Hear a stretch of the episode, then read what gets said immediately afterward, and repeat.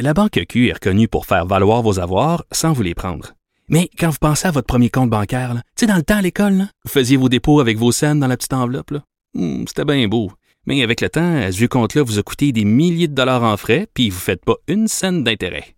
Avec la Banque Q, vous obtenez des intérêts élevés et aucun frais sur vos services bancaires courants. Autrement dit, ça fait pas mal plus de scènes dans votre enveloppe, ça. Banque Q. Faites valoir vos avoirs. Visitez banqueq.ca pour en savoir plus. Tout le monde a droit à son opinion. Elle requestionne, elle analyse, elle propose des solutions.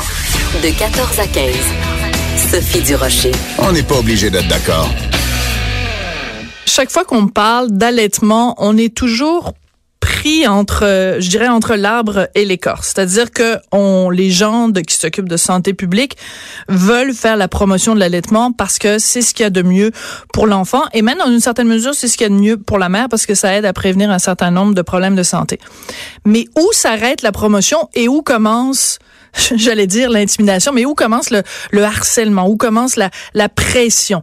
Euh, c'est toujours un petit peu cette fine ligne euh, qu'on doit faire attention de ne pas de ne pas franchir. Et c'est un petit peu le sujet de la chronique de Martine euh, Desjardins dans le journal de ce matin. Bonjour Martine, comment vas-tu? Ça va bien, Sophie? J'ai adoré euh, ta chronique, euh, surtout parce que tu nous accroches en, en, appelant, en intitulant ta chronique cette autre religion. Donc, on est sûr que tu vas nous parler du projet de loi 21 ou de ci ou de ça. Ben non, c'est en fait tu fais une comparaison. Tu dis que les gens qui sont pro allaitement sont tellement pro allaitement qu'ils sont deviennent un peu dogmatiques et un peu, euh, ça devient comme une religion, la religion de l'allaitement. Oui, ça, ça, ils font un peu de prosélytisme, un, Ouais. un peu à la limite. Je dirais c'est pas tout le monde, hein. On s'entend là. Je, je veux dire, j'ai des amis qui ont allaité euh, très longtemps, puis euh, je veux dire, quand je leur ai dit que j'avais donné de biberon, il n'y avait pas de problématique là, de leur côté. Ils ont pas, ils ont Euh, pas fait des convulsions, ils ont pas grimpé dans les rideaux. Non, exactement. Ils n'ont pas fait la crise du bacon. Mais euh, il reste tout de même que euh, il y a énormément de pression sur les mères.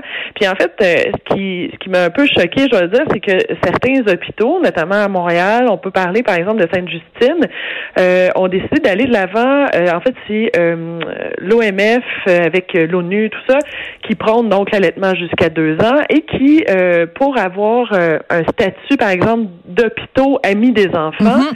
Doivent avoir un certain quota de mères qui allaitent. Et donc, on pousse davantage les mères qui, à, à allaiter et on donne pas l'autre option qui est l'option de biberon. C'est comme si, dans le fond, vous n'aviez pas le choix. Vous devez allaiter, puis si vous vous demandez pas vous-même à répétition, par exemple, dire, mais non, moi, je veux pas allaiter, je veux avoir un biberon, Mhm. ben là, on vous fait sentir un peu cheap. Puis, euh, il y a quand même une pression qui est mise, euh, qui est mise sur les mères pour qu'elles allaitent parce qu'on veut avoir le quota pour avoir la cote, finalement. Amis des bébés. Ouais, OK. Amis des alors, bébés, ouais. alors euh, je vais faire l'avocat du diable. Je vais faire Ouais. l'avocate euh, du diable, diable, ici. ouais. C'est-à-dire que tu ne peux pas demander, tu ne peux pas imaginer qu'une euh, institution de santé comme un hôpital euh, fasse la promotion d'une option qui est moins bonne pour la santé. Je m'explique. Euh, Mhm. on n'imaginerait pas, par exemple, dans un hôpital, si après des études, etc., qu'on considère que le meilleur médicament contre Mettons, je prends un exemple pas relié là. Le meilleur Oui, oui. médicament contre la crise cardiaque, c'est le médicament X, et qu'il existe une autre option qui est l'option Y. Tu Mhm. ne peux pas sciemment penser que l'hôpital va présenter aux gens les deux options. S'il est clairement démontré qu'il y a une option qui est meilleure pour la santé, c'est normal que dans le domaine de la santé, on fasse la promotion de la solution X. Tu comprends ce que je veux dire? Mais non, mais tout à fait, je, je le comprends ça qu'on fasse la promotion, mais il y a une limite entre la promotion et euh, pratiquement la- l'absence de, de, de, de deuxième solution. Euh, tu sais, quand on vient d'accoucher, là, souvent on est dans un état, euh, ça Oui. dépend là, comment ça s'est passé? Mais comme si un dans 12 état roues, comme si un 12 roues nous était passé sur le corps, soyons clairs, là. oui, exactement. Puis tu sais, moi, j'ai pas eu un accouchement facile. Mm. Euh, puis je dois avouer que tu sais, les premiers 12 heures avec mon enfant, il y a- il y, a des choses que j'ai manquées parce que c'était plus mon conjoint qui s'en occupait parce que j'étais pas en état en fait de, de, de tout faire. Là. C'est correct, essayé. Martine. Non, C'est correct. J'ai Oui. j'ai essayé de l'allaiter, sauf que dès que j'ai dit à, l'infirmière, écoutez, moi, je j'y tiens pas tant que ça, là. Puis là, je vois bien que mon bébé a faim. Moi, ça me stresse, ça me cause du stress et on n'y arrivera pas, là. Tu sais, fait qu'on Ouais. on arrête tout ça maintenant. On m'a pas jugé à ce moment-là. On m'a apporté tout ça. Et je dois dire, à l'hôpital, on a été super. Mais c'est quand est arrivé le CLSC, une semaine plus Ah, tard. ouais. Mon bébé a une semaine. Et là, j'ai une infirmière qui vient à la maison, tout va bien, je lui montre, là, j'ai une machine, pratiquement une espresso pour bébé qui fait des biberons en 30 secondes, c'est génial. Ça n'a pas beaucoup de manipulation, ça fonctionne et tout ça. Et là, j'arrive au puis on me dit, bon, alors comment va l'allaitement? Pas comment va le bébé, est-ce qu'il mange bien, tout ça. Non, non, c'est comment va l'allaitement? Je dis à la dame, écoutez, moi, je n'allaite pas. Elle dit, ben voyons. Je dis, ben, écoutez, je lui donne euh, telle, telle formule. Puis elle me dit, mais vous savez que c'est dangereux parce que ce n'est pas stérile. Donc, elle était quasiment en train de me, me, me dire que j'étais en train d'empoisonner mon bébé. mais, là, je, mais je, ris, mais c'est pas drôle. C'est-à-dire que moi, mais c'est ça, mais c'est ça. ça. en fait, le, le double discours, je trouve qu'il qui est pas correct. C'est-à-dire, je comprends la promotion d'allaitement, puis j'en suis, j'aurais aimé aussi que ça se passe bien avec mon bébé. C'est pas mon cas. Et là, je me dis, quand je fais un autre choix, je, je m'attends pas à ce que quand je retourne dans le système de santé, on me dise ben là, madame, c'est parce qu'il y a des dangers. Il n'y a pas de danger à donner un biberon. Il y a des précautions à prendre, mais mon bébé a un poids normal, c'est même un géant, là. Je veux dire, c'est, hmm. pas un problème.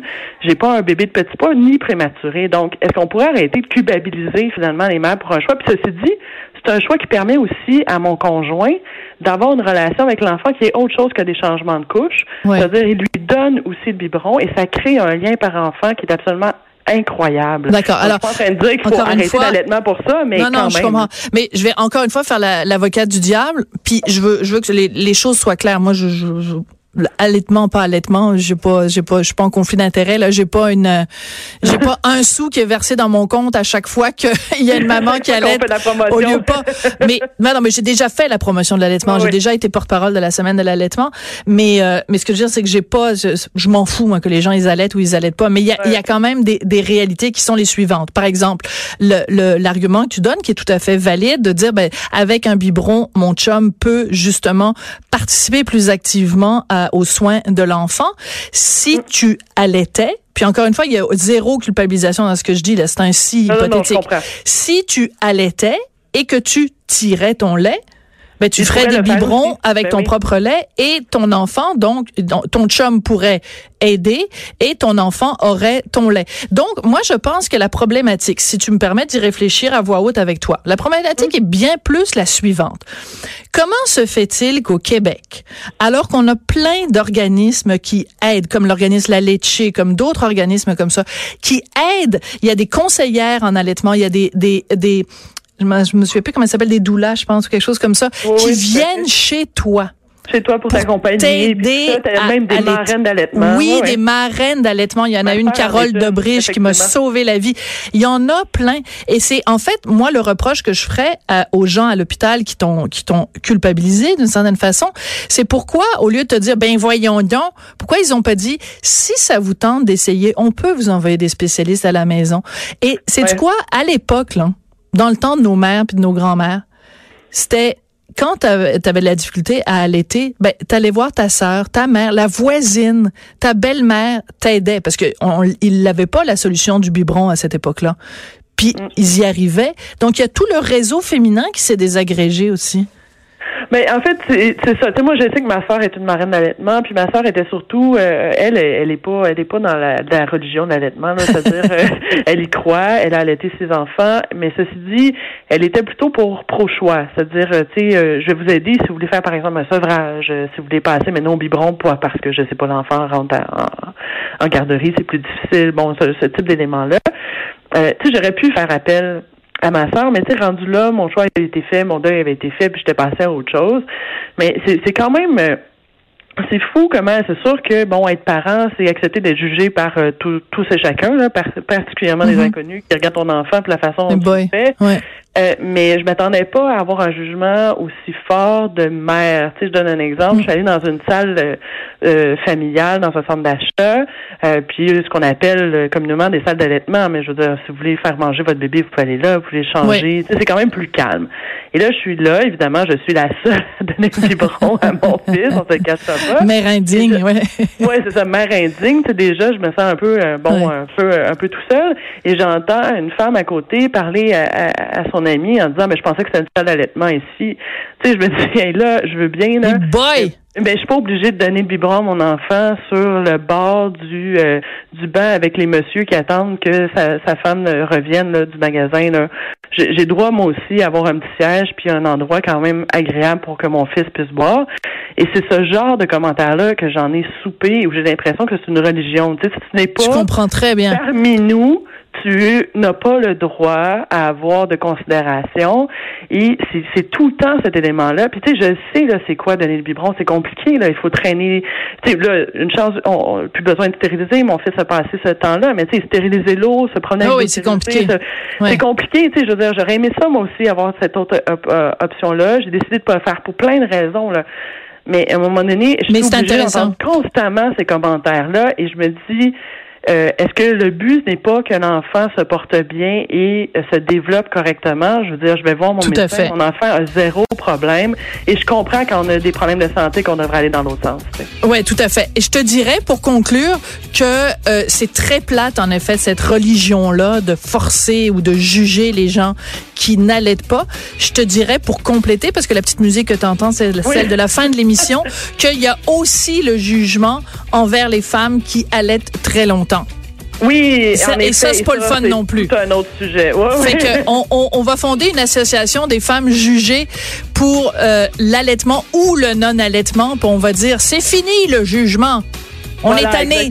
On est tanné. Hey, merci beaucoup, Martine. Ça a été un plaisir de te parler. À bientôt. Merci. Je voulais remercier Joanie Henry à la mise en nom d'Hugo Veilleux à la recherche. Il y a Mario Dumont et Vincent Dessureau qui vous accompagnent jusqu'à 17h. Puis moi, je vous retrouve demain, 14h. Alors, merci d'avoir été là et à demain.